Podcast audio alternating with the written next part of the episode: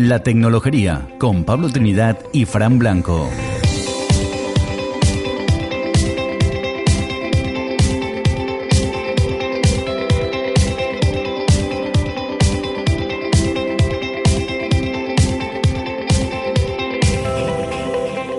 Hola y bienvenidos a La Tecnología, un podcast en el que damos a conocer a empresas y personajes influyentes en el mundo de la tecnología y que están en nuestro entorno cercano. Os habla Pablo Trinidad y a mi lado hoy no está el gran Fran Blanco, que está terminando su carrera.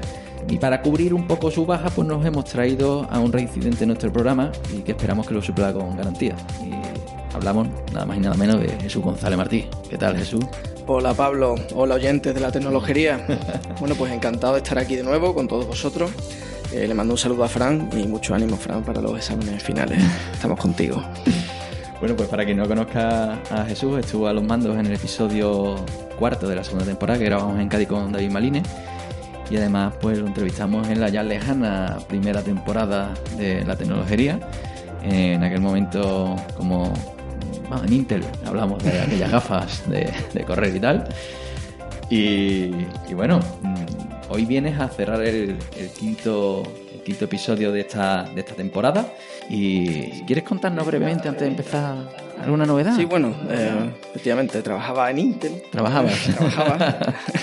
Eh, bueno, he decidido cambiar de aires eh, radicalmente. Me vuelvo, me vuelvo una startup. Eh, paso de trabajar con 100.000 empleados, 100.000 compañeros a un- unos 10. Vamos a estar en familia. Eh, y por otro lado, además, voy a hacer una pequeña pausa en procesamiento de lenguaje natural. Ahora voy a explorar otra, otro dominio, como por ejemplo eh, Smart Home, Internet of Things. Y bueno, he prometido ir contando todo lo que hago eh, en una entrada en Medium y en LinkedIn. Así que bueno, espero poder contaros más muy pronto. Eso es. Estaremos bien atentos a, a los movimientos. Pero después de este paréntesis introductorio, pues vamos a meternos en harina y hoy no solo vamos a innovar en los mandos, sino también en el lugar de grabación y que vamos a entrevistar a dos empresas a la vez. Así A dos empresas. sí, hoy estamos... Interesante. Sí, o, o puede salir muy bien o muy mal. Vamos a intentarlo. Venga, pues vamos a ello.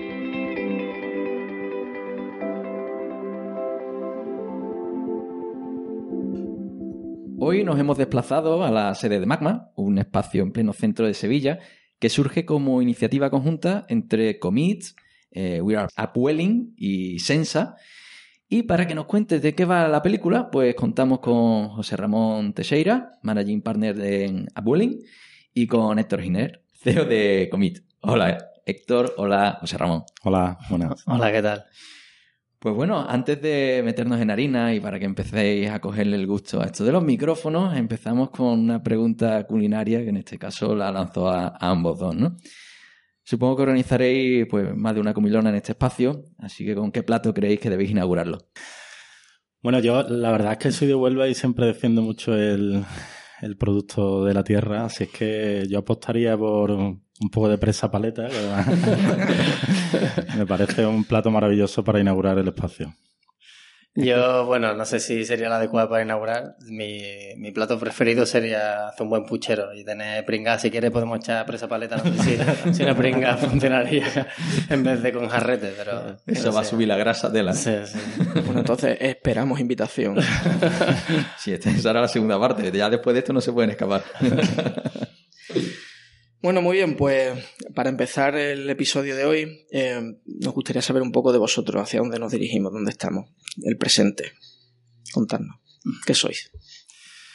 Eh, bueno, sí, como bien habéis eh, introducido, somos un, un colectivo, lo hemos formado tres empresas y bueno, teníamos, encontrábamos puntos en común en lo que estábamos haciendo, ya compartimos oficinas, bueno, así empezó todo, compartiendo oficinas simplemente, pero bueno, al final eh, surgieron conversaciones y, alineamos un poco la visión que tenía cada empresa y vimos que tenía sentido embarcarnos en esto. Bueno, por lo menos creemos que tiene sentido.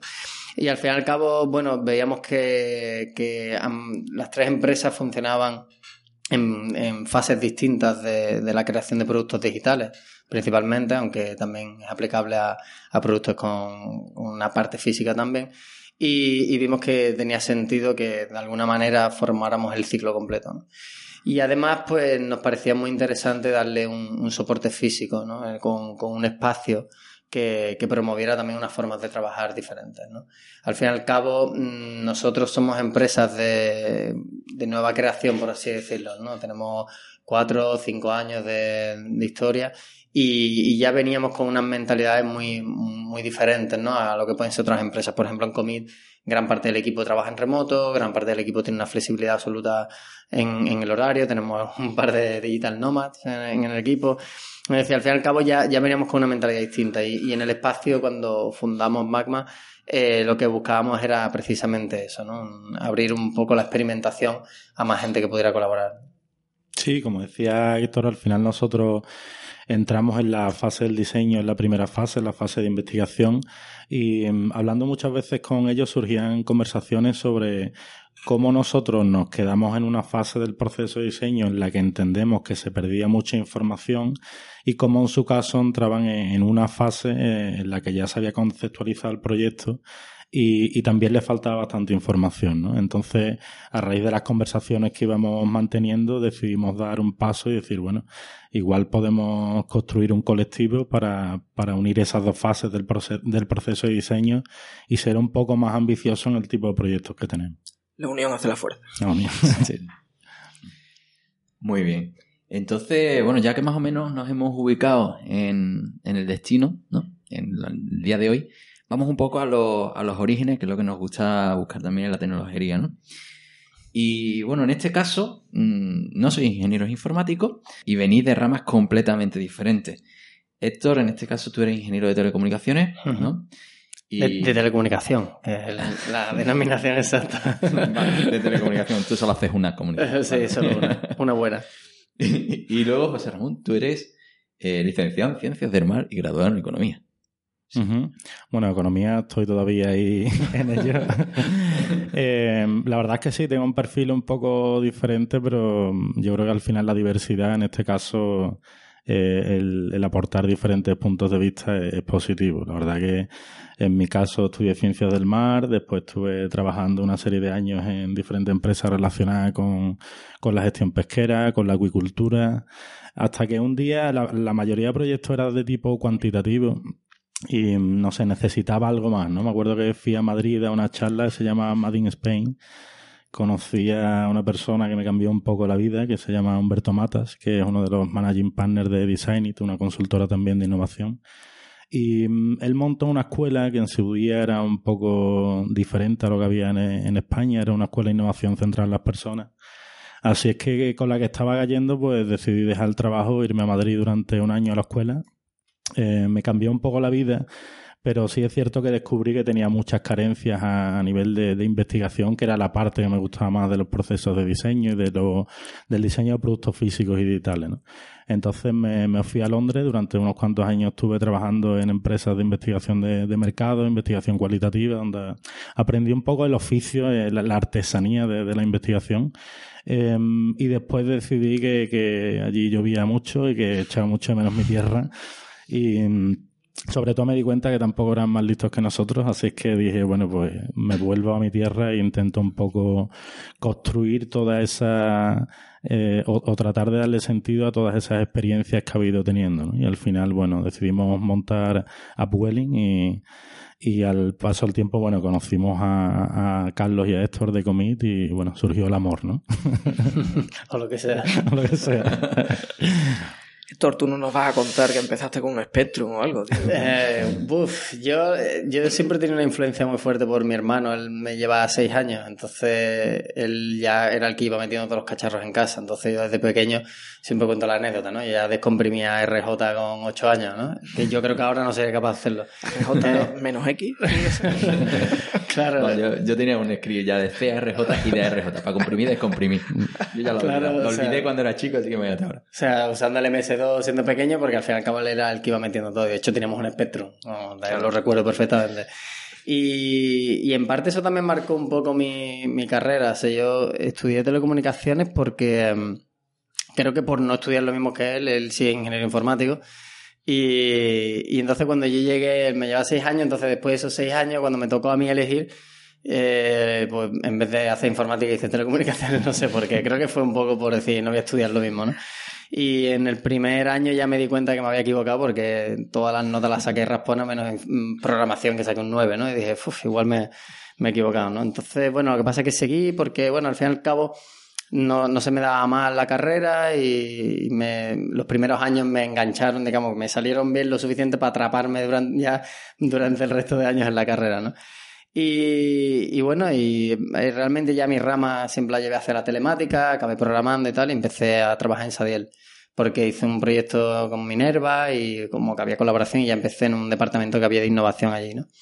Y, y bueno, en aquel momento yo ya me di cuenta, eh, bueno, en realidad esto como anécdota personal, yo recuerdo mi hermano y yo siempre hemos sido bastante apasionados del diseño, es decir, cuando teníamos una grabadora de CD y nos hacíamos los CD eh, copias eh, personales de CD, nosotros en Photoshop nos hacíamos unas carátulas súper curradas o incluso pegatinas para los cassettes o, todo así, ¿no? Digamos que siempre habíamos estado trabajando esa línea nuestra, ¿no? Más creativa. Y bueno, ya cuando entré en el mundo de la consultoría, pues mm, ya me empezó a rechinar un poco. Es verdad que todavía estábamos en la pre, o sea, la era prediseño, ¿no? Pre Airbnb, por así decirlo. Pero recuerdo que con, recuerdo con espanto cuando se hacía todo un proyecto entero de programación y se decía, pásalo a diseño para que le pongan colores o algo así, ¿no? Lo recuerdo perfectamente, ¿no? Y yo mismo ya empezaba a apreciar un poco como, esto lo podríamos poner de otra manera, esto no se entiende, ¿no? Y tal, ¿no? Pero bueno, nadie le prestaba mucha atención a eso. Entonces, eh, mm, tuve un par de malas experiencias en el mundo laboral, cambiando de trabajo y tal, a, trabajos a, peor, digamos, ¿no? y fue cuando tomé la decisión de por mi cuenta estudiar diseño, diseño de interacción. Y yo lo hice en mi tiempo libre. O sea, no tengo una historia tan cool como había sido de, de ¿cómo era? Ciencias del mar. Pero en mi tiempo libre me hice un máster de diseño de interacción mientras trabajaba de consultor normal. Y, bueno, eso sí es verdad que me cambió mucha mentalidad porque al final es lo que quería hacer, ¿no? Que era el diseño. Y yo todavía recuerdo que no era la época del diseño que vivimos ahora y mi hermano me decía, tío, pues es que a los diseñadores les pagan fatal, no sé mm. cuánto, o sea, porque no era una época en la que se valorara. Pero bueno, me atreví y seguí de programador y tal, pero coincidí en una empresa con Carlos, ¿no? Mi socio actual. Y a través también de otras casualidades, pues acabé diseñando en un proyecto y bueno, que ya empezó a surgir un poco la oportunidad y fue cuando, cuando llegamos a, a considerar montar Commit, ¿no? Lo que pasa es que por el camino entró Glamping Hub, que cuando ya habíamos montado la empresa, Carlos y yo, me ofrecieron ser el CTO cuando ellos estaban empezando. Y bueno, fue una experiencia intensa, fue como un año y pico que estuve trabajando con ellos, hice toda la primera plataforma, la diseñé y la, la construí yo solo. Y bueno, fue intenso, pero me valió un poco, fue como un máster, ¿no? Un máster en startups en, en, un año y pico. Y, y así es como llegué a esto. Y de hecho, yo en Commit, vamos, en los principios que fueron duros, eh, aquí programaba todo el mundo y diseñaba todo el mundo y todo lo hacía todo, pero ahora mismo yo ya por lo menos mi parcelita es la dirección de diseño en la empresa y, me encargo de eso que es lo que realmente me apasiona, ¿no? Entonces cuando conocimos a José Ramón, digamos que teníamos ese nexo de unión, ¿no? Que al fin y al cabo es el diseño y, y, lo único que quería introducir un poco, ¿no? El, de qué es lo que nos hacía diferente a Comi desde el principio era esa pasión por el diseño de todos los proyectos los, los estructuramos desde ahí, nunca desde la tecnología, ¿no? Entonces, eso creo que era un punto en común muy claro con, con Upwelling. ¿Qué es para vosotros el diseño? Porque es un término así un poco genérico, pero cada uno le da un cariño especial. ¿Qué es para vosotros? Para mí, por un lado, eh, para, para mí creo que el, el, diseño lo podemos tomar por un lado la, respecto, si te lo llevas al, a la parte de interacción, lo llevamos a, yo lo llevaría al sentido común. O sea, es la forma de construir un producto de la manera que la, la gente que lo va a tener en sus manos pueda utilizarlo, ¿no? De forma sencilla. Y, y, yo creo que esa, esa parte del diseño tiene más de ciencia casi que de, que de arte, ¿no? Al fin y al cabo, y ahí creo que me dará la razón José Ramón, o sea, al final ahí se puede utilizar el método empírico para ver cómo la gente intenta utilizar elementos y después a través de ahí también creas una galería de componentes y de patrones que sabes que la gente entiende y los intentas encajar para, para el producto que estás creando, ¿no? Pero por otro lado también creo que el diseño tiene mucho de talento, de creatividad, tiene una parte mucho más artística que, que realmente lo que hace es transmitir una idea de una forma específica. ¿no? Creo que incluso dos productos que a nivel de interacción puedan ser idénticos, a través del diseño visual eh, pueden percibirse de una forma muy distinta. ¿no? La credibilidad, por ejemplo, de un negocio, la fiabilidad de un negocio, ahora que se está hablando mucho de blockchain, ¿no? de el reto del diseño de productos de blockchain, ¿no? de, de que el 90% de los usuarios que usen ese producto, ¿no? O un porcentaje similar, no va a llegar a entender muy bien lo que es el blockchain y cómo tienes que intentar a través del diseño transmitir esa confianza, ¿no? Entonces, yo creo que también la gente, ahora hay como una corriente, ¿no? Que intenta despojar a, a la disciplina de diseño de productos digitales de todo el componente artístico, digamos, creo que también es un error. O sea, que al fin y al cabo también a través de la la creatividad puede transmitir muchos valores que no solo se transmiten con un elemento de formulario. ¿no? Mm. Yo estoy de acuerdo, al final compartimos esa visión de que el diseño al final es, un proceso a través del cual utilizando diferentes herramientas y habilidades, en nuestro caso que se acercan más a las ciencias sociales, consigues aumentar el valor de un determinado producto o servicio, ¿no? Em, ya sea a nivel funcional, a nivel estético, a nivel de negocio. Em, pero al final yo creo que el, el, elemento común diría que, que, crea valor. Bueno, una empresa que nos viene a toda la mente el tema del diseño quizás es Apple, ¿verdad? Sí. Y uno de los productos que yo creo que fueron pioneros en este sentido fueron el, el primer iPod, ¿no? Si os acordáis de la rueda esta famosa, era un reproductor mm. MP3, pero tenía una rueda digital. Eh, no, era, no, era, mecánica y supuso, eh, bueno, cambio brutal en este tipo de dispositivos. Y el ingeniero que estaba detrás de esto era Tony Fadell, que fue el que fundó Logonest con el famoso termostato este digital y lo ha vendido por miles de millones a Google. Ahí queda. O sea, claro. No, sí, es verdad que, Apple se pone siempre como ejemplo ¿no? del diseño y también cometen errores, por supuesto, porque también, también cada vez que, sacan algo al mercado hay muchísima gente también esperando eh, criticar y tal. ¿no? Nosotros creo que ninguno somos fanboys de, Apple, es verdad que tenemos productos Apple, también porque han conseguido ese nivel, pero sí es cierto que creo que han dado varias lecciones a nivel de, eh, de su historia de cómo tratar el diseño, ¿no? También cómo imponer determinados patrones, ¿no? El típico ejemplo de eliminar el lector de DVD de un portátil, ¿no? Y yo recuerdo discusiones de gente, pero ¿cómo puedes quitar? Y, y, tan fácil como decirle, bueno, ¿cuándo es la última vez que utilizaste un DVD? Y dices, ah, no, yo nunca lo he utilizado en este portátil. Y es como, bueno, es que al final también la gente que, que intenta innovar tiene que imponer unas ciertas líneas para ver si, además de, porque eso lo hablamos mucho José Ramón y yo, ¿no? De que parece que todo el mundo, por ejemplo, cuando dice, vamos a investigar, ¿no? Y dice, vamos a hacer encuestas, ¿no? Dice, no, la, la, gente no siempre sabe lo que quiere. Tú también tienes que tener herramientas para conseguir sacar eh, necesidades, ¿no? En inglés se dicen unmet needs, son necesidades no, no sé, no detectadas, ¿no? ¿no? satisfechas, pero que las personas realmente no saben, ¿no? Entonces, creo que Apple ha sido un precursor de eso claramente. Después, por ejemplo, creo que Material Design, ¿no? que ha sido súper famoso ¿no? en los últimos años, creo que es totalmente lo contrario. Ellos lo que han, promovido es la unificación del diseño para, por lo menos, dar una cierta homogeneidad en un espectro muy diverso de aplicaciones que cada una tenía una estética muy diferente y tal. Y creo que son dos ejemplos claros de, lo que es el diseño hoy en día, ¿no? de intentar marcar tú una tendencia o por lo menos intentar poner orden. ¿no? Aunque para mí, aunque suena cliché, yo creo que la gran referencia de diseño visual es Airbnb. Bueno, en ese sentido, ya que hemos hablado de, Apple, eh, hay uno de los principios de diseño que a mí siempre me gusta mucho comentarlo, es eh, un diseño no está acabado hasta, mm, bueno, no está acabado no hasta que mm, terminado de añadir todo lo que se te ha pasado por la cabeza, sino que termina en el momento en el que has quitado todo aquello que es innecesario, ¿no? Como por ejemplo eso del del DVD, ¿no? Claro. Y, y, para mí eso es uno de los grandes mantras, ¿no? Y hubo un libro de Designing Interactions que, que sí que analizaba todos los casos históricos de la informática, desde el primer portátil, el, el primer ratón, ¿no? Y el, por supuesto el reproductor de, eh, de Apple y algunos casos mm, horrorosos, ¿no? Como un coche BMW, creo que fue una serie 5, que tenías que entrar en tres menús para cambiar la radio, ¿no? Sí, al final también hay un libro de John Maeda, ¿no? Que, que de las leyes de la simplicidad que habla un poco de eso también, ¿no? Y, y, al final decía que es lo más difícil y lo, y lo más complejo, el cómo eh, diseñar un producto o un servicio que al final sea lo más simple posible, cumpliendo su función, por supuesto.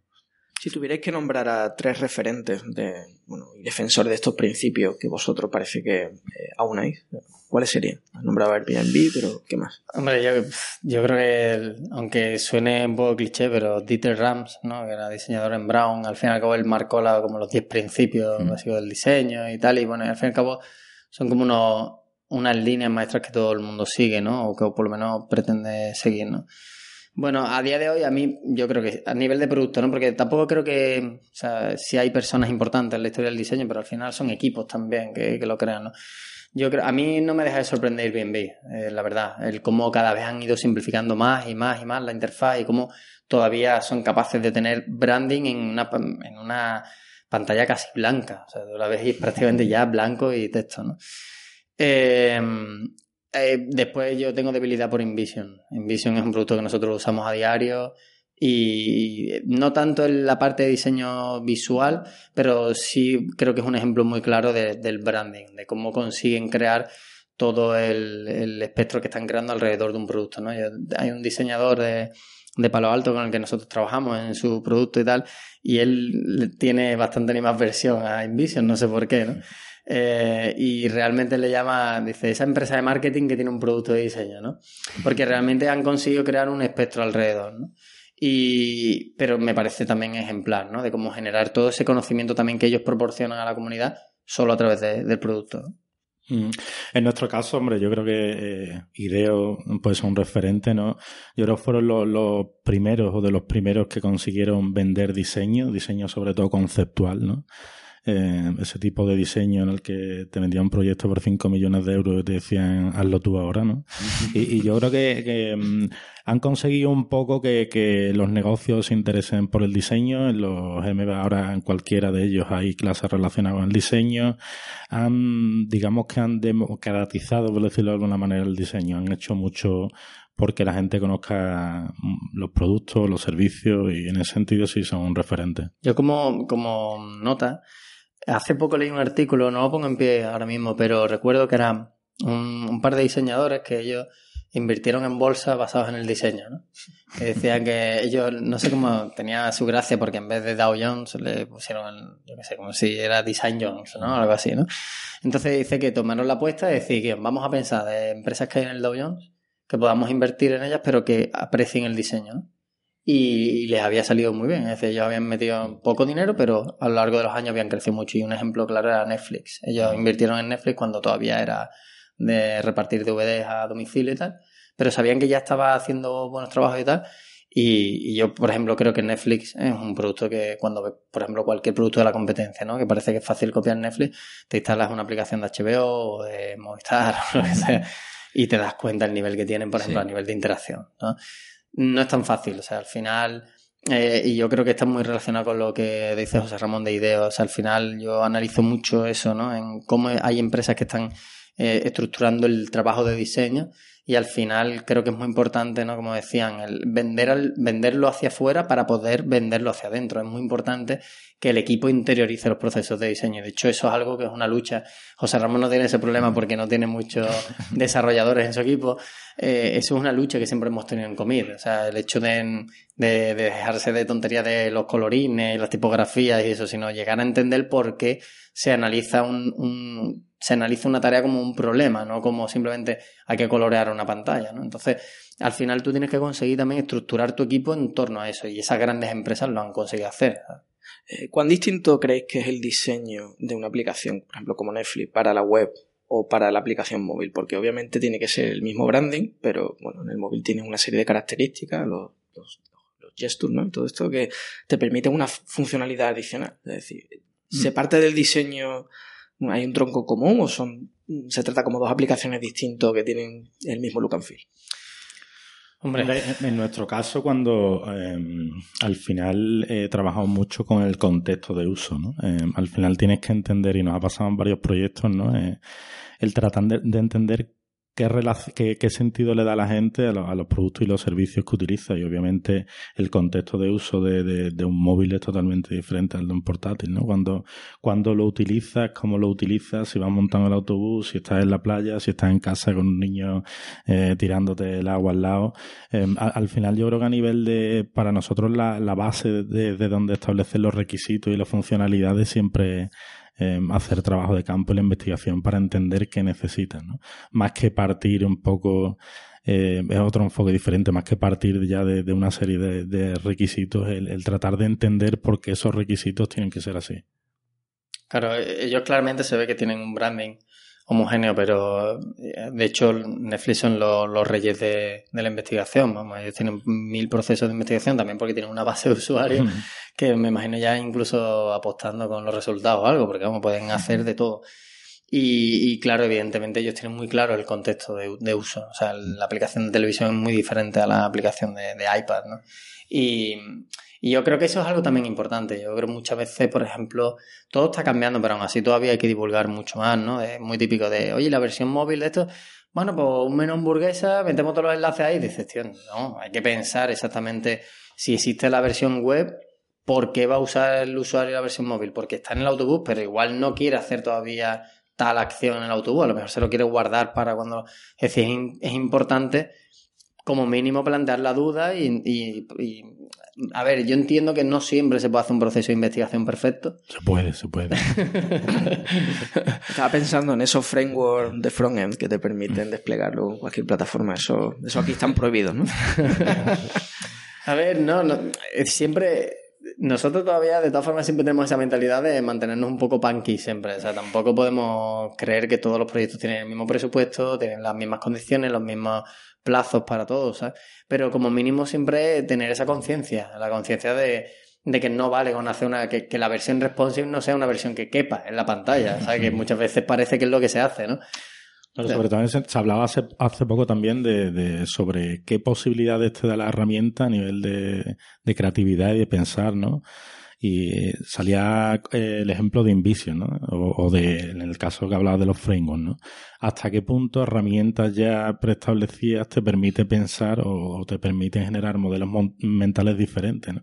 Igual hay un tipo de interacción que, que no te permite ese framework y, y, que es la que necesitas, ¿no? Al final cuando trabajas con un canvas o con un framework o con algo que, que digamos, te limita a nivel de, de, pensamiento, los resultados más o menos que vas a obtener son los que los que vas a obtener con la herramienta que estás utilizando, no, no a nivel de, de, necesidades.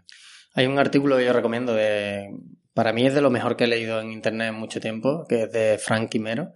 Él es un diseñador en Nueva York, pero se ha dedicado desde un principio a divulgar bastante sobre conceptos y escribe como ensayos bastante largos y tal. Tiene uno que se llama The Web's Grain, que es como el grano de la, de la web, ¿no? Y bueno, analiza un poco en general hacia dónde vamos con la tecnología y tal. Y hay una cita que me encanta, que es que dice que, que, los problemas que la tecnología está generando no se pueden resolver con más tecnología, se deben resolver con menos tecnología, ¿no? Y pone el ejemplo claro de, de una web que solo tenga un texto es, es responsive, ¿no?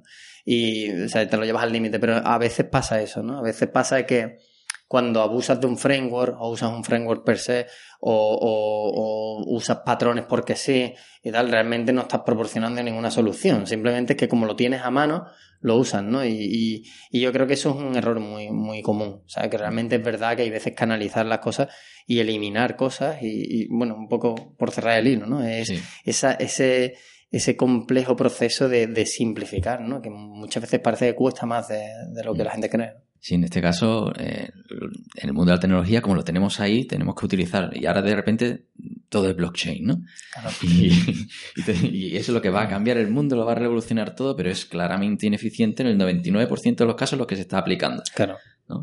Y la gente lo utiliza o quiere utilizarlo mm, porque mola, porque es lo nuevo, ¿no? Pero no se hace desde un punto de vista de es la mejor solución. Sí, eso está pasando, por ejemplo, con el peso medio de las páginas web. O sea, como ahora hay más fibra, hay 4G. O sea, el otro día leía eso, ¿no? dice, bueno, es que estamos aceptando que Slack tarda en cargarte un workspace 40 segundos. Dice, tío, antes seguro que, que, nos quejamos si eso pasaba. Es que es verdad, ¿eh? Tú abres Slack y pones cargando el workspace 40 segundos. Es un espectro, tío. O sea, ¿y por qué? Porque seguramente no se han preocupado en optimizarlo. Porque dicen, ah, si tendrás fibra, si tal, si le da igual, si sea, parece que, cogemos esas malas manías de pensar, de probar cómo va tu aplicación en 4G. Dice, vamos a ver, ¿cuánta gente tiene 4G? No creas que todo el mundo tiene 4G, ¿no? Entonces al final pasa un poco eso y el peso de las webs. Por ejemplo, eso, vídeo, ¿se puede poner vídeo? todo el mundo pone un vídeo en la home. Pero bueno, y pesa 10 megas el vídeo, ¿sabes?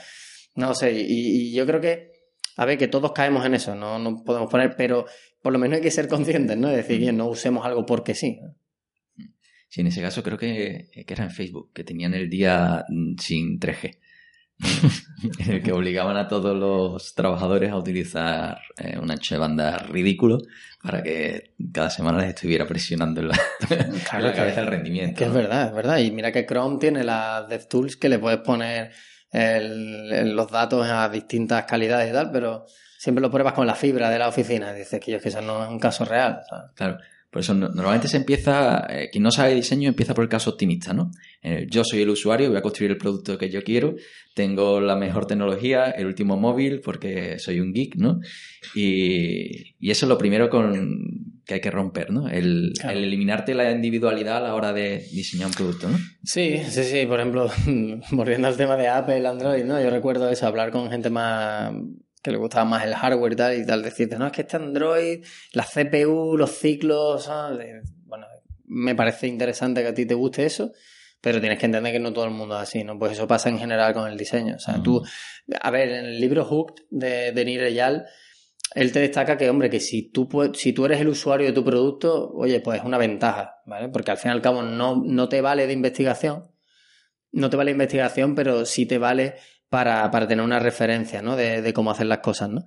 Pero, pero claro, muchas veces la gente se equivoca con eso, ¿no? nosotros nos pasa, ¿no? En procesos de diseño que, que, el típico comentario que salga en plan el, el, usuario es tonto o es que esto, eso se ve, ese botón se ve, ¿no? Eso se ve ahí que es claro. Y dices, tío, no se ve, ¿sabes? Porque a mí me pasó el otro día, es decir, creamos una cuenta nueva en MailChimp sí. y el empty state de MailChimp a mí me pareció un caos porque no estoy acostumbrado a esa herramienta, yo no la utilizo mucho, entonces yo me imagino al, product manager de MailChimp que tiene que ser bastante bueno para estar de product manager en MailChimp y él ya estará tan acostumbrado a esa interfaz que no es capaz de darse cuenta que a mí, que trabajo en esto y entré el otro por primera vez, digo, yo no entiendo nada, ¿no? Entonces, eso pasa mucho, el hecho de que creemos que la gente es tan tecnóloga como nosotros y eso no, no es así.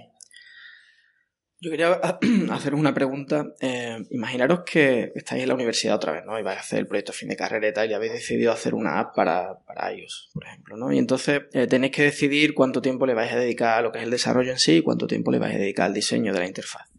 Con la experiencia que tenéis hoy día, ¿realmente creéis que habría que balancear mucho mejor los tiempos que se suelen dedicar al diseño y al desarrollo? ¿Cómo, cómo lo veis? Hombre, yo barriendo para casa añadiría ahí la, parte de, investigación. Cuando estaba formulando la pregunta me estaba acordando del, del Design Text eh, Report que, de, que saca todos los años, bueno, John Maeda y un grupo de colaboradores, donde analiza un poco cuáles son las causas del fracaso de, startups y de productos físicos y digitales, ¿no? En este caso. Eh, y un gran porcentaje era que no, que no respondía a una necesidad real o que no, eh, no resolvían ningún problema. ¿no? Me imagino que eran grupos maravillosos de, de trabajo, ¿no? Y viene a la mente también el, proyecto este de la, licuadora esa de 700, 800 dólares que quitabas el, sobrecito ese de, la máquina y el resultado era bastante igual. Entonces yo si, si tuviera que desarrollar una aplicación para ellos me plantearía eh, cuál es el objetivo, qué problema estoy resolviendo y qué, qué necesidad eh, eh, eh, responde ese, ese desarrollo, esa aplicación. Y a partir de ahí, eh, integraría equipos de diseño y desarrollo, porque es una cosa que, que, sí es verdad que hemos visto en, muchos proyectos, ¿no?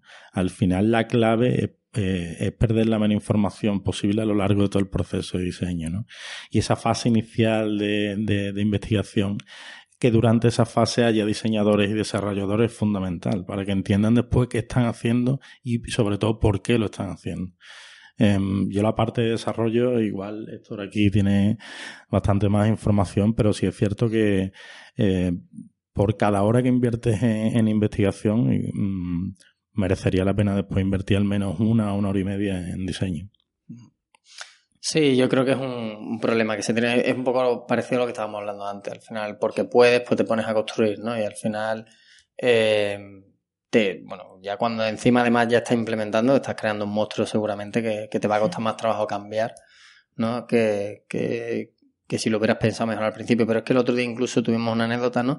De, de gente que incluso solo te viene con una idea y ya te dice como, es que ya lo he creado, no y dices, no has creado nada todavía, estás intentando validar un modelo, ¿no? Entonces, es verdad que al final eh, yo creo que es una cuestión de, de cultura, ¿eh? o sea, una cuestión de que evidentemente hay profesionales de las distintas capas y que tienes que delegar en ellos en cada momento, pero es una cuestión de conseguir crear una cultura común, que es un poco lo que estamos intentando aquí. Si al final eh, nosotros incluso en nuestro material de marketing, en nuestro material de comunicación en Comit, intentamos vender eso, que no somos una empresa de desarrollo con diseñadores o una de diseño con desarrolladores. Al final nosotros intentamos tener un equipo en el que todo el mundo eh, participe en todas las capas, porque si no se pierde la comunicación. O sea, si, si por mucho que hagas una buena investigación y estén todos dentro de la misma empresa, se, ejecuten bien una capa de diseño y ahora el desarrollador lo único que quiera es ver la pantalla y darle para adelante, si al fin y al cabo él también tiene que entender las interacciones. ¿no? De hecho, nosotros en, en Commit estamos creando un proceso nuevo que, que, no es de QA, sino que le hemos llamado QAX, porque es como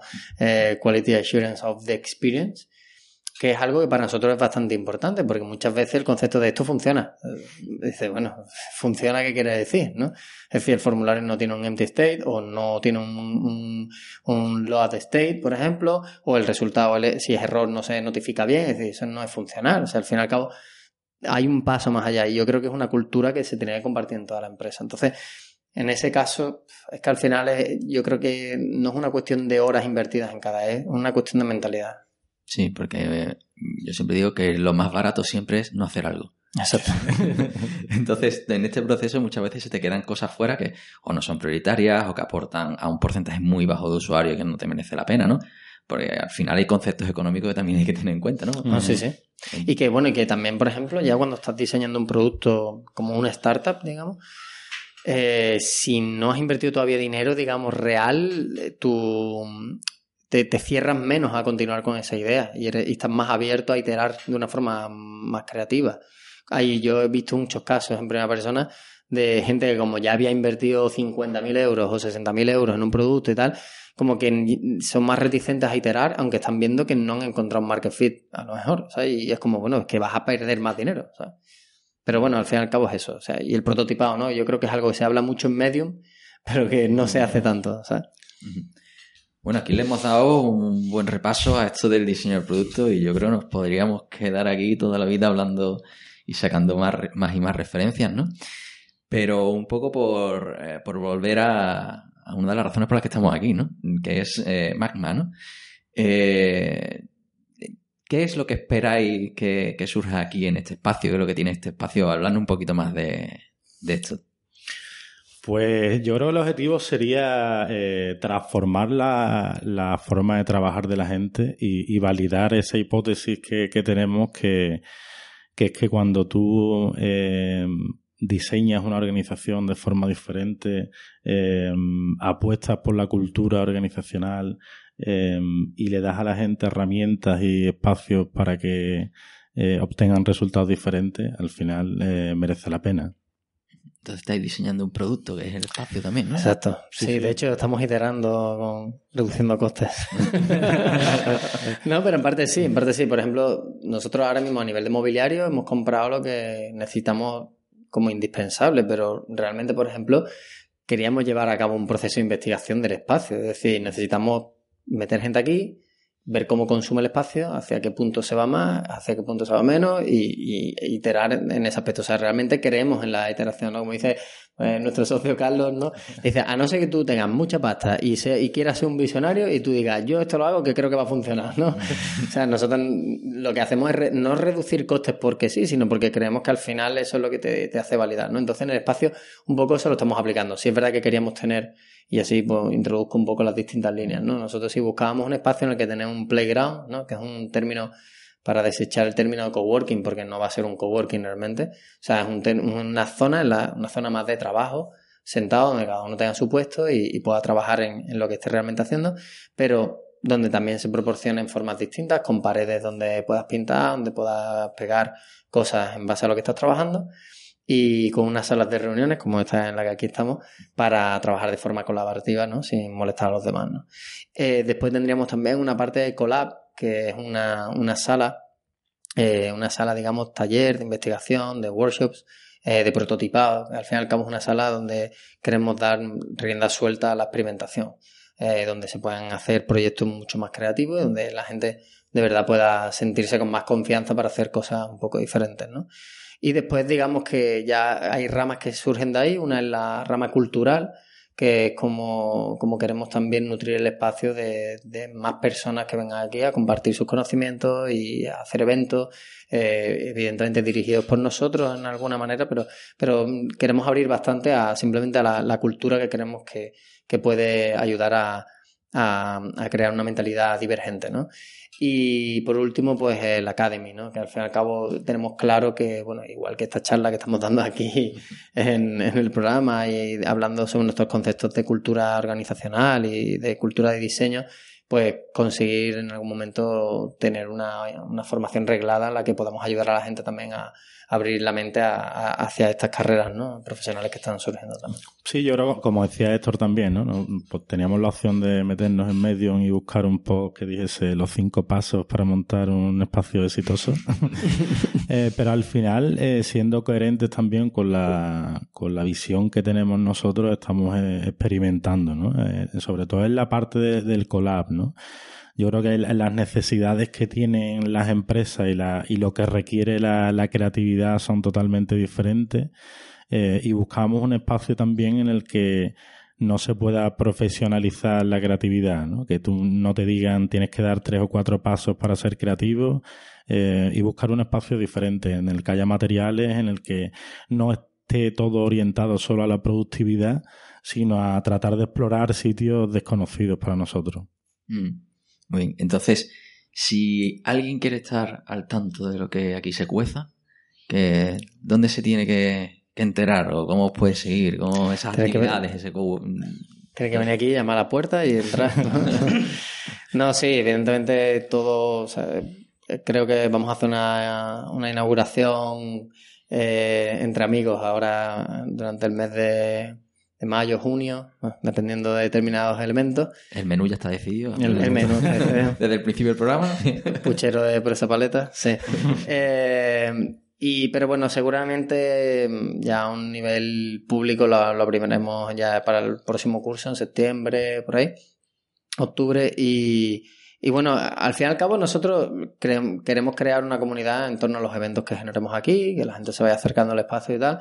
Y evidentemente, pues que también todo el que quiera compartir espacio con nosotros pues, se acerque y, vayamos viendo eh, en qué trabajan y tal, porque al fin y al cabo para nosotros sí es importante compartir espacio con, con gente que creamos que nos pueda aportar, no directamente en colaboraciones mm, directas, valga la redundancia, sino simplemente por la convivencia en un mismo espacio, ¿no? Entonces, eh, evidentemente tendremos nuestros canales de comunicación, web, newsletter, eh, redes sociales y tal, pero bueno, potenciaremos sobre todo la visibilidad del espacio a través de, la, agenda de eventos.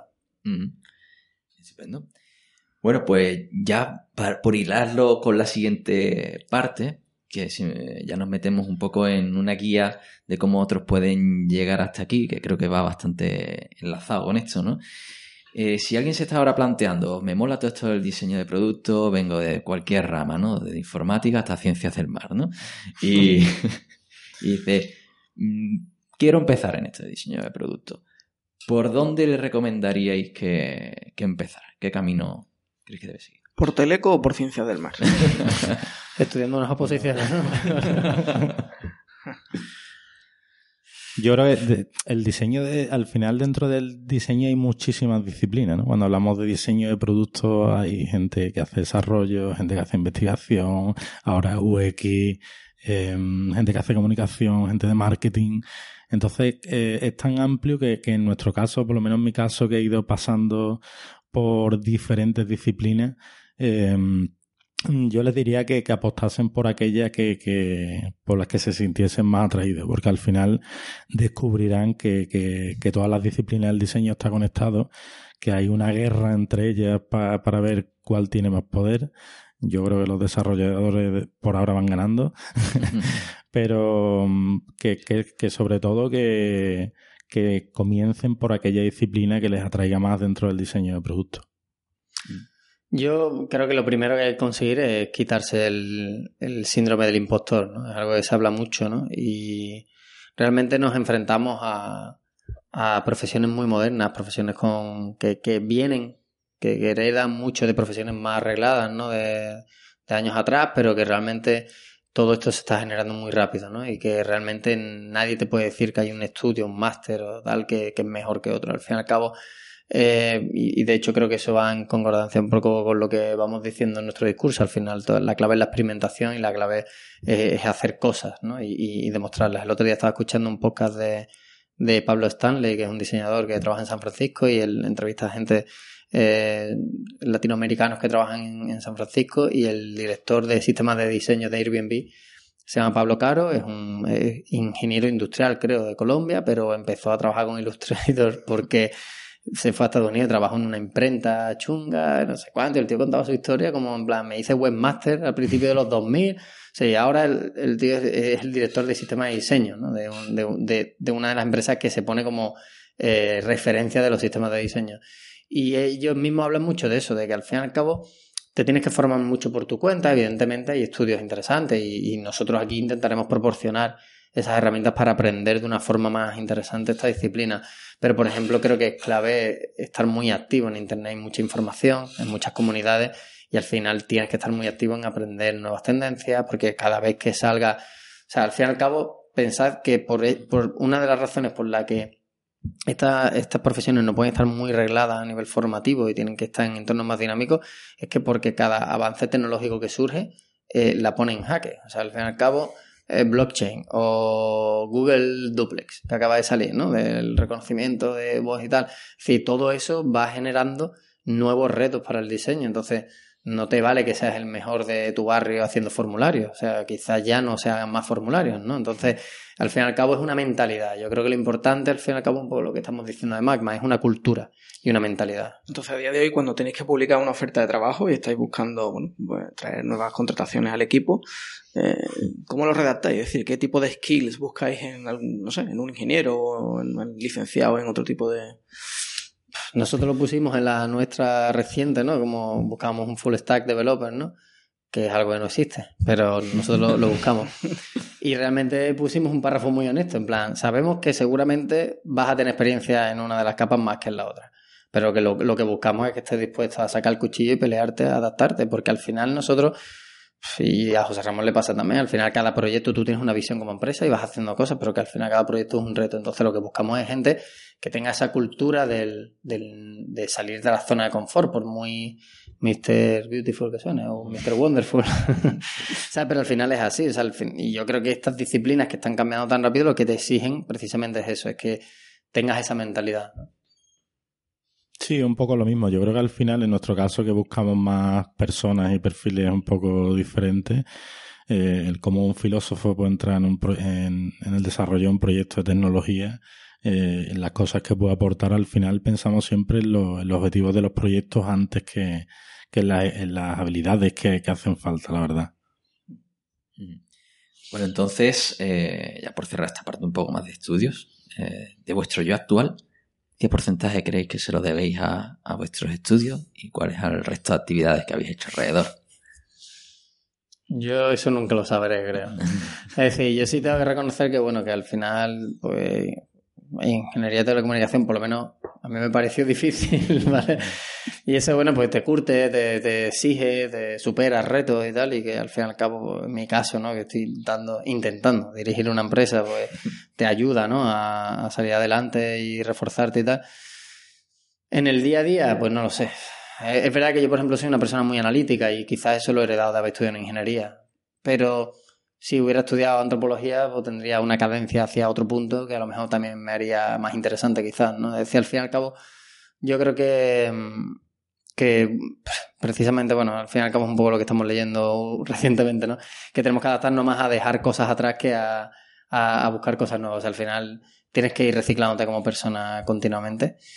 Y, y, eso yo creo que es más que como... Yo me quedaría con el reto superado de, haber estudiado una carrera y haber sido capaz de hacerlo, pero creo que un poco más que eso.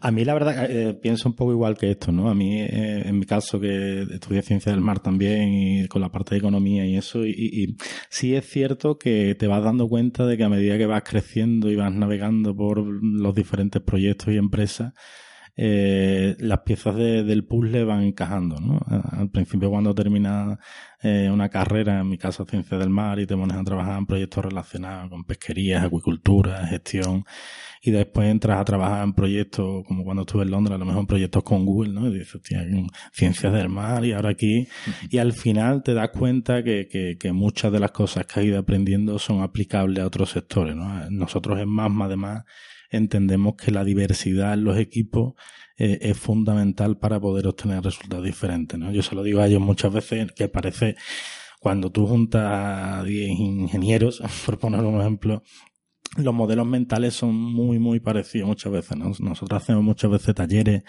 de, innovación o de diseño de productos, de servicios, eh, y tenemos varias herramientas, ¿no? cuando trabajamos con ingenieros, con perfiles más técnicos, yo en los sistemas de votación quito los números y pongo caritas, porque mm, al, final te das cuenta que cada, cada profesión tiene un poco eh, su forma de, trabajar y, yo creo que lo, interesante aquí eh, es aportar perfiles diferentes. Bueno, si pudierais eh, enviaros un WhatsApp a vuestro yo de hace 10-15 años, aparte de decirle que comprara acciones de Apple, ¿qué otra cosa le diríais? Compra Bitcoin. Yo le diría, no te vayas de, de la empresa pública en la que estás. porque vas a sufrir mucho. La verdad es que, pues igual le, diría que, que aproveche, que aproveche el tiempo y que, que una cosa que, que igual hubiera hecho es aprender a mirar y aprender a escuchar.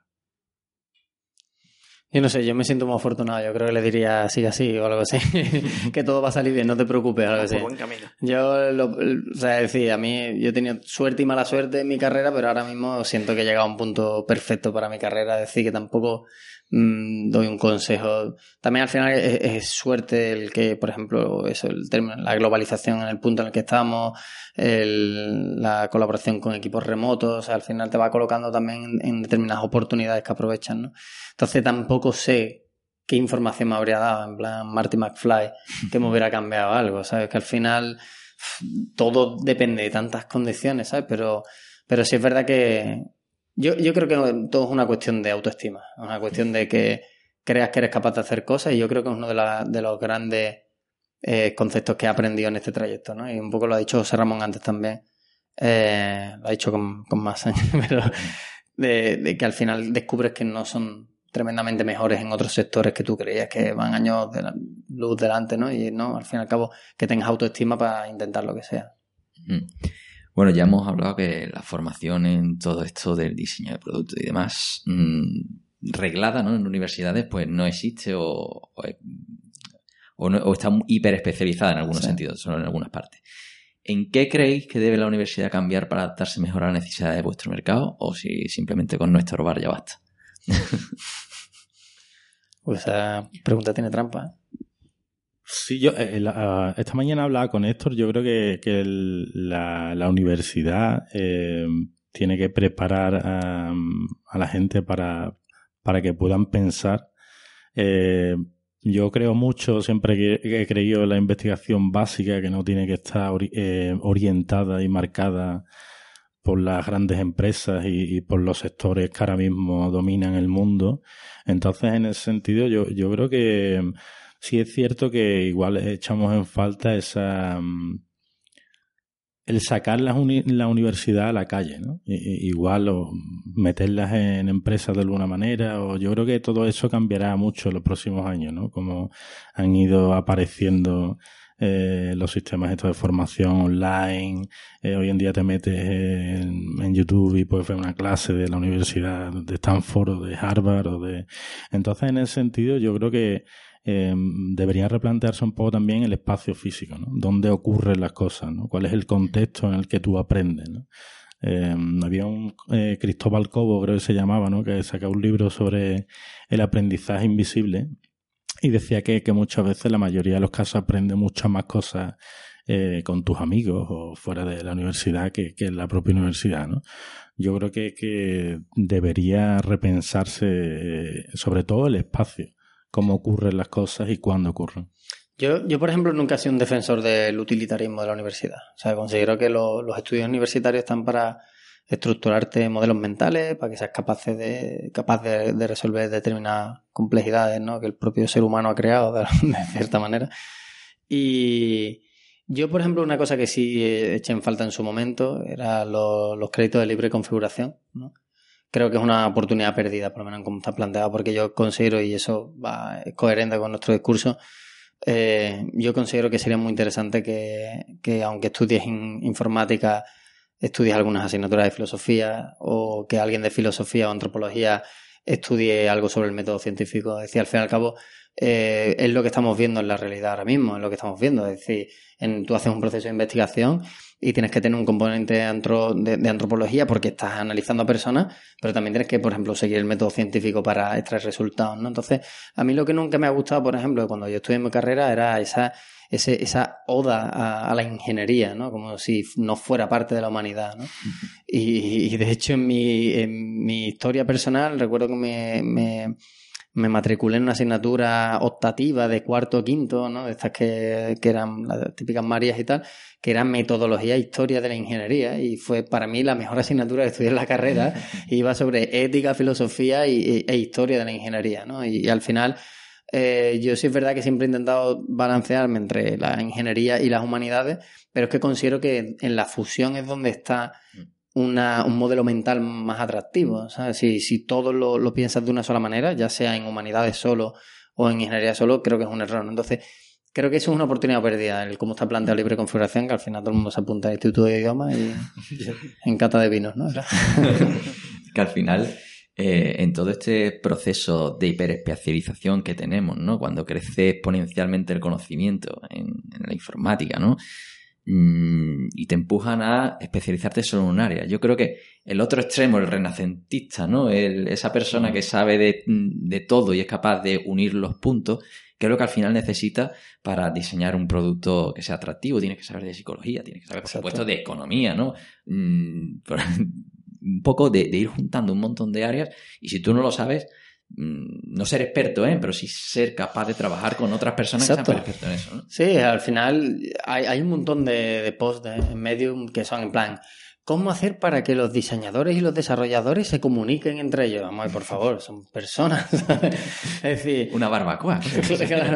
claro, pero al final te das cuenta que sí que hay un reto ahí, ¿no? Entonces al final, bueno, evidentemente la interfaz la va a diseñar el diseñador y la va a programar el programador, pero no debería ser tan difícil que la comunicación fuera fluida entre ambos. Entonces, al final eso se conseguiría con bajar un poco el nivel de especialización, porque al final no nos equivoquemos. Tú estudias en la carrera algo, pero cuando sales al mercado ya no, a lo mejor se está utilizando en ese momento, pero bueno, es que dentro de cinco años mm. seguro que ha cambiado la tecnología, ¿no? Entonces, al final yo creo que eso es a lo que tenemos que ir un poco. La, educación no debe cambiar tanto, no creo que estemos tan mal, pero sí tiene que promover un poco más la divergencia, ¿no? En la hora de pensar, creo. Bueno, pues hablando de comunicación entre personas, vosotros que habéis comentado que tenéis eh, algunos de los miembros del equipo en remoto, eh, ser un equipo productivo es fundamental, ¿no? Entonces, bueno, ¿cómo, cómo conseguís eh, tener los máximos de productividad en un equipo con gente en remota que además son diseñadores, desarrolladores, etcétera? ¿Alguna metodología, alguna herramienta? En nuestro caso, por ejemplo, yo considero que son más productivos los remotos. se distraen menos. A ver, al revés, para mí yo creo que el reto del equipo remoto es la, promoción de la cultura de la empresa. O sea, creo que ese es, la, ese es el gran reto porque al final te das cuenta que, que ahí es donde se consiguen resultados. O sea, promoviendo una cultura homogénea entre todo el equipo y claro, eso es mucho más fácil aquí. Si están todos en la misma oficina, hay bromas, hay desayunos, hay cerveza, etcétera, ¿no? Entonces, nosotros, por ejemplo, lo que tenemos son determinadas mecánicas. Yo no, de todas formas, para mí es uno de los retos, ¿eh? dirigiendo la empresa y siempre estoy intentando ver cómo mejorar eso. Nosotros tenemos mecánicas de llamadas grupales, de conversaciones grupales, de, sincronización entre equipos y tal. Eh, o sea, yo creo que la productividad no, es tanto un problema como, como, eso, como la fluidez, la comunicación, ¿no? Y evidentemente cuando hay procesos de diseño y, y desarrollo, Hombre, ahí sí tengo que decir que es un poco nuestro talón de Aquiles en Magma, ¿no? Al fin y al cabo, estamos promoviendo el tener todas estas paredes pintables y que puedas trabajar de pie y tal. Y eso, hacerlo compatible con un equipo remoto es complicado, ¿no? Pero, pero bueno, también te posibilita trabajar con gente de cualquier parte del mundo, en cualquier tipo de condición. Entonces, pues yo creo que es eso, que el reto realmente es la cultura. ¿no? Mm. Bueno, y, ya a título más individual y metiéndonos un poco arañando en esto la productividad, ¿no? ¿Vosotros cómo, cómo organizáis vuestro tiempo? No me digas eso. ya Mal. Ya he empezado yo primero que Héctor tiene niños y va a ser más largo. Eh, yo la verdad que me levanto por la mañana, vengo al trabajo, por la tarde intento hacer un poco de deporte Y mm, últimamente estoy trabajando más los fines de semana, que no me gustaría. Eh, pero tratando de desconectar un poco también, ¿no? Me parece importante que, el fin de semana pueda tener tiempo para pensar en otras cosas que al final siempre acabo pensando en lo mismo, ¿no? Pero, eh, y después yo, eh, a nivel de herramientas, eh, he utilizado muchas herramientas de, de, de Getting Things Done, pero al final, eh, si os digo la verdad, lo que estoy utilizando ahora es eh, una agenda. He vuelto otra vez al papel y al boli, que, echaba mucho de menos. Y, y es lo que me está funcionando mejor, el calendario de Elicol y Trello. Y, y con eso más o menos me organizo bien, la verdad. Sí, es sorprendente la gente que está evolucionando el papel. ¿eh? Bueno, es verdad que hay gente que yo he visto eh, que hace una mezcla muy buena entre, por ejemplo, lo que es el papel y un Trello. Sí. Es decir, Trello está convirtiéndose, yo creo, un poco en un casi estándar de facto para la organización personal. Luego, mm. no me gusta quien lo utiliza para gestionar proyectos con y dice que hace Scrum, porque yo creo que Trello no es la mejor herramienta que hay para hacer Scrum. ¿Sabes? Parece más un Kanban, pero bueno, ya esto es muy fino. Sí. sí, de hecho es Kanban, no, vamos. Sí. Pero bueno, yo voy yo siempre voy iterando en eso. Ahora mismo estoy usando Dropbox Paper. sí, porque yo realmente, a ver, para la gestión de tareas me da igual. Yo suelo usar el cuaderno, o sea, de hecho suelo hacerme resúmenes del día en plan y me las pongo en una página y las voy tachando y tal, porque hay endorfinas ahí tachando una línea con el bolígrafo, más que haciendo check. Pero después sí es verdad que, por ejemplo, yo me he dado cuenta que mis modelos mentales a la hora de dirigir la empresa esos son bastante caóticos porque voy atacando distintas ramas y por eso mismo estoy usando, por ejemplo, Dropbox Paper, porque al fin y al cabo lo que tengo son como, digamos, tres o cuatro documentos maestros donde voy volcando información y, tal, y la intento organizar así, ¿no? De todas formas, ese creo que es el gran reto de la vida moderna, organizarse bien, ¿sabes? Y ya después, si a nosotros le sumamos que nosotros trabajamos con Estados Unidos a 90% prácticamente, pues el horario es un poco caótico. Yo intento hacer, vamos, intento no, hago deporte por las mañanas y intento porque como tengo que alargar el horario por la tarde, pues es la única forma de organizarme bien. Pero después es verdad que está involucionando mucha gente al papel porque, bueno, al fin y al cabo es una, una forma de estructurarte el trabajo, ¿no? Yo tenía un Trello personal, pero lo abandoné porque no porque notaba eso que necesitaba anotar más cosas. Yo tengo necesito mm, comentar las cosas que hago y tal y como que dentro de la car de Trello a mí eso no me funcionaba. En el momento en el que tienes que volcar tu cerebro, tienes que buscar cuál es el lugar más adecuado y que tarda más tiempo que en el papel, que lo escribe de cualquier. Si no hay un. Si no encaja ahí en un. Yo, de hecho, por ejemplo, yo tengo muchas reuniones a lo largo del día y yo siempre a la reunión voy con cuadernos. Después, la información, si es interesante, la vuelco a mis notas de meetings y tal, pero no tecleo mientras. Pero por ponernos un poco el hombro todos para que lloremos, tú que también tienes niños tampoco tienes tiempo libre. Porque si ahora dices que tienes dos horas de tiempo libre al día, yo me echo a llorar aquí en medio. Bueno, yo, yo he simplificado un poco, ¿eh? debo reconocerlo. Yo, vamos, incluso antes, vamos, yo tenía mi, mi carrera musical, tenía grupos y todo antes, ¿no? Y ahora, por ejemplo, mi carrera musical se queda en tocar la guitarra en casa, que es lo que me relaja de verdad. Y... y canciones infantiles. sí, de hecho, no. aunque parezca una broma, me suele pasar que si estoy tocando y aparece uno de ellos, me dice, tócame la de Coco, la de Coco, no sé qué, ¿sabes? Y el problema es que las saco y se las canto porque todas me las piden. Pero no, sí es cierto que, que tienes que eliminar muchísimas cosas porque al fin y al cabo, hombre, a ver, va a sonar típico, ¿no? Pero bueno, yo tengo la suerte de que me gusta mi trabajo, entonces, bueno, tampoco me, me importa estar todo el día trabajando. De hecho, precisamente por eso simplifiqué un poco mi vida, ¿no? Para aprovechar más el tiempo del trabajo. Siempre con los niños te entra una carga emocional, ¿no? De hecho, desde que compré la Nintendo Switch, yo creo que es por eso, no por mí. Pero mi hijo todos los días, todos los días me pregunta al mediodía, ¿hoy tienes mucho trabajo, papi? Pero yo creo que no es porque se preocupe por mí, sino porque quiere jugar a Nintendo. Pero sí es verdad que, que, cuesta trabajo. Entonces yo, por ejemplo, el deporte sí es verdad que lo hago por la mañana, porque es como, mira, ya está hecho. Y... Check.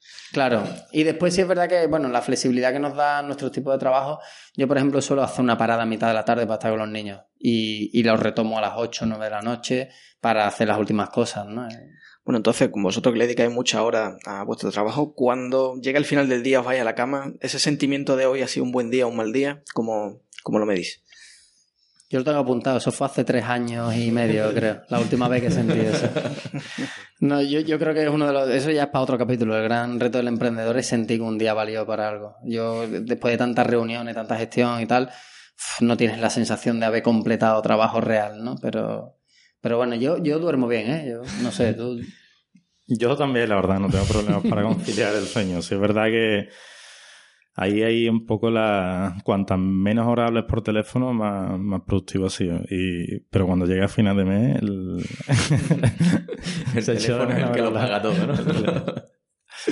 Yo creo que es el gran reto, ¿eh? De la, o sea, eso da para otro capítulo. El gran reto de la vida actual es la distracción. Vamos. O sea, al fin y al cabo, eh, es que incluso aunque estés en el sofá y tengas media hora por delante, porque oh, te podías haber leído un artículo interesante y al final has mirado Twitter dos veces y dices, tío, no me he visto nada. O sea, Yo me he dado cuenta que uno de los grandes motivos de mi improductividad es cuando abro Twitter, tío. Porque es que empiezas a mirar, empiezas a mirar y cuando te das cuenta dices, vale, he visto muchas cosas muy interesantes, pero llevo media hora y en realidad no he producido nada.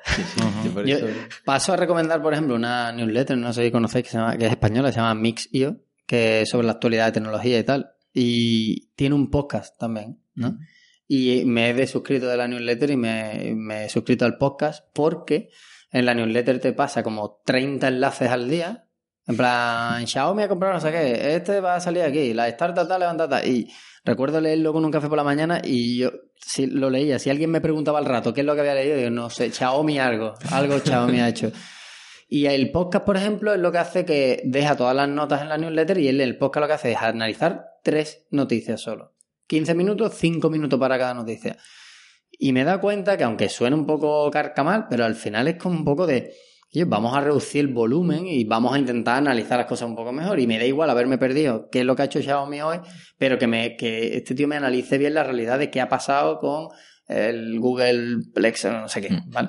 Entonces al final también pasa un poco eso, ¿no? Que Twitter entra y dice, vale, me he pegado media hora aquí y realmente no sé qué he visto, Sí, ¿no? Y seguramente el 80% de las cosas sean mentiras, porque con las fake news y todas esas cosas, o con los... Totalmente, ¿sabes? Entonces al final mm, nadie se lee el cuerpo de las noticias, porque tampoco te da tiempo, no te da la vida. Y eso, los podcasts además que los puedes consumir mientras estás corriendo, mientras estás... Eso sí es verdad. Pasa que yo cada dos por tres estoy dándole a los 15 segundos para atrás porque me pongo a pescar y no me entero. Exacto. Eso tengo que reconocer que me pasa un montón. Yo solo echo de menos en el coche, tener el botón de... la mano. Lo típico, además escuchas la, la frase que es como, y eso es muy interesante, es como, ¿el qué? Dale para atrás que no me he enterado, o sea... Bueno, entonces ya que por ir cerrando, ¿no? Y hemos hablado de tiempo libre, correr, deporte, mm, en ese momento en el que no leéis otros artículos interesantes y os dedicáis a algo más banal y personal, ¿a qué, a qué lo dedicáis? ¿O os gustaría dedicarlo? Yo la música, yo lo tengo claro. De cara a reducir música y leer libros en papel. Nada más de ¿Qué tecnología. instrumento tocas? ¿O instrumento? Bueno, yo sé tocar la batería, el piano y la guitarra, pero lo que más toco es la guitarra en casa, porque no puedo hacer mucho ruido. Pues yo lo dedicaría a viajar eh, de forma un poco más intensa, ¿no? No a irme un fin de semana, una semana por ahí, sino a igual a irme un año o dos años por ahí y perder la cuenta de, de en qué día estoy. Bueno, pues ya con esto nos hemos... Estoy un bizcocho. Sí, nos hemos hecho un repaso. A ver, el problema de todo. Que no- nos quedaríamos toda la tarde hablando y profundizando en estos temas y teorizando. Hombre, yo tenía mil preguntas de diseño, lo que pasa es que Sí, necesitamos eso- un podcast aparte. Sí, sí, fíjate. Hacemos una ronda rápida, ¿sí? Aquí eh, en el cuando cortemos el micrófono intentaremos convencerles de, de que saquen algo. Este es un buen sitio para empezar a grabar un podcast sobre diseño, ¿verdad? Sí, sí. Además que sí, no, sí. Una spin-off de tecnología. Ah, no, ah, y tú no sabías nada, ¿no? No. Estoy haciendo spoiler, ¿no? No, no, no, con esto se van nuestros oyentes, porque estamos cerrando temporada, entonces se van a ir nuestros oyentes intrigados, ¿no? Muy bien. Pues bueno, pues eso, por ir cerrando, Héctor, Sermón, muchísimas gracias por, por haber venido, por echar este, este rato con nosotros y, y bueno, por supuesto, mm, tú has aprovechado ya para conocer este espacio, Sí. seguro que vas a repetir, ¿verdad? Chulísimo, estoy deseando que organicéis esa, esa comida de bienvenida. No se lo olvidaba. Ya esto queda grabado, cuidado. y el primer evento que organicéis por aquí, sí me puedo pasar, seguro que. que- Sí. Así que bueno, ya por eh, esto por mensaje para nuestros oyentes que quieran preguntar cuándo se inaugura esto o cualquier otra cuestión, ¿no? Pues tenéis ahí el correo hola arroba tecnología.com. Podéis, por supuesto, suscribiros en iVoox, en iTunes pues en Tape para escuchar este y todos nuestros programas. Eh, también estamos en YouTube. recientemente nos hemos incorporado ahí. Si llegamos a los 100 seguidores podremos empezar a hacer directos y cosas un poquito más, más exóticas. Así que, aunque no lo consumáis, darle al botón de, suscribiros. Por supuesto, estamos en tecnologería.com, donde tenemos un bonito enlace al canal de Telegram ahí al pie, eh, donde podéis comunicaros con nosotros, seguirnos en Twitter y en Facebook como Tecnologería y, lo último, dejarnos un mensaje de voz si queréis además que os pongamos en, nuestros programas y, y que os escuche el mundo entero. ¿Vale?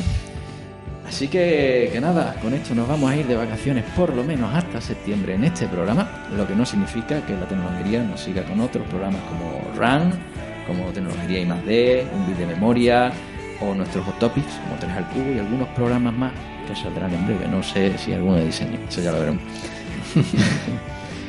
Así que, bueno, pues con esto cerramos una sexta, una quinta temporada. Quinta temporada. Sí, sin Fran, eh, no sabemos si la sexta también te liaremos. Esperemos que Fran haya acabado para entonces sus estudios. Así que, por supuesto, Jesús, muchísimas gracias por venir aquí a suplir a, al Gran Fran Blanco. Pues nada, muchas gracias por invitarme. Gracias también aquí a Héctor y a José por, por esta entrevista que ha sido muy interesante y nos veremos pronto. Pues eso, pues aprovechar el verano, leeros cosas interesantes. Poneros morenito. Eso, y nos vemos a la vuelta. Muy bien, saludos. Saludos.